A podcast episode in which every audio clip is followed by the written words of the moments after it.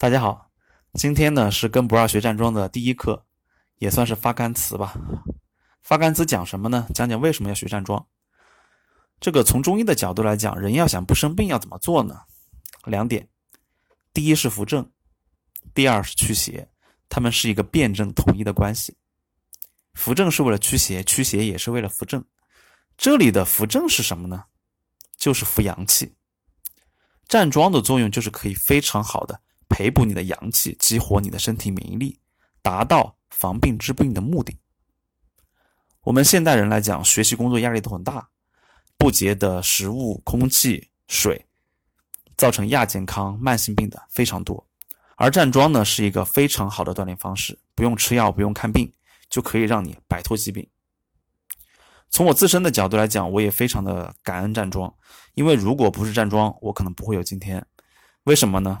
我的学员都知道，我曾经因为这个眼病啊失明过一年，久治不愈。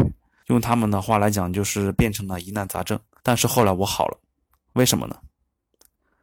用我的一个主治医生的话来讲吧，他说这个眼睛生病啊，往往都不是眼睛的问题，眼病的背后是你身体不健康、习惯不好、情绪不好、生活方式不良导致的。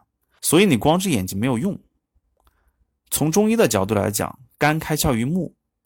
眼睛不好，肝肯定不好，肝不好，排毒就不好，日积月累，这个身体毒素啊排不出去，身体会好吗？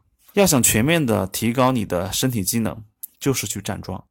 那么这样的经历呢，直接让我成为了这个站桩文化的一个推广者。所以从个人的实战经验来讲，我也非常的推崇站桩。所以我决定做一个这样的学习站桩系列。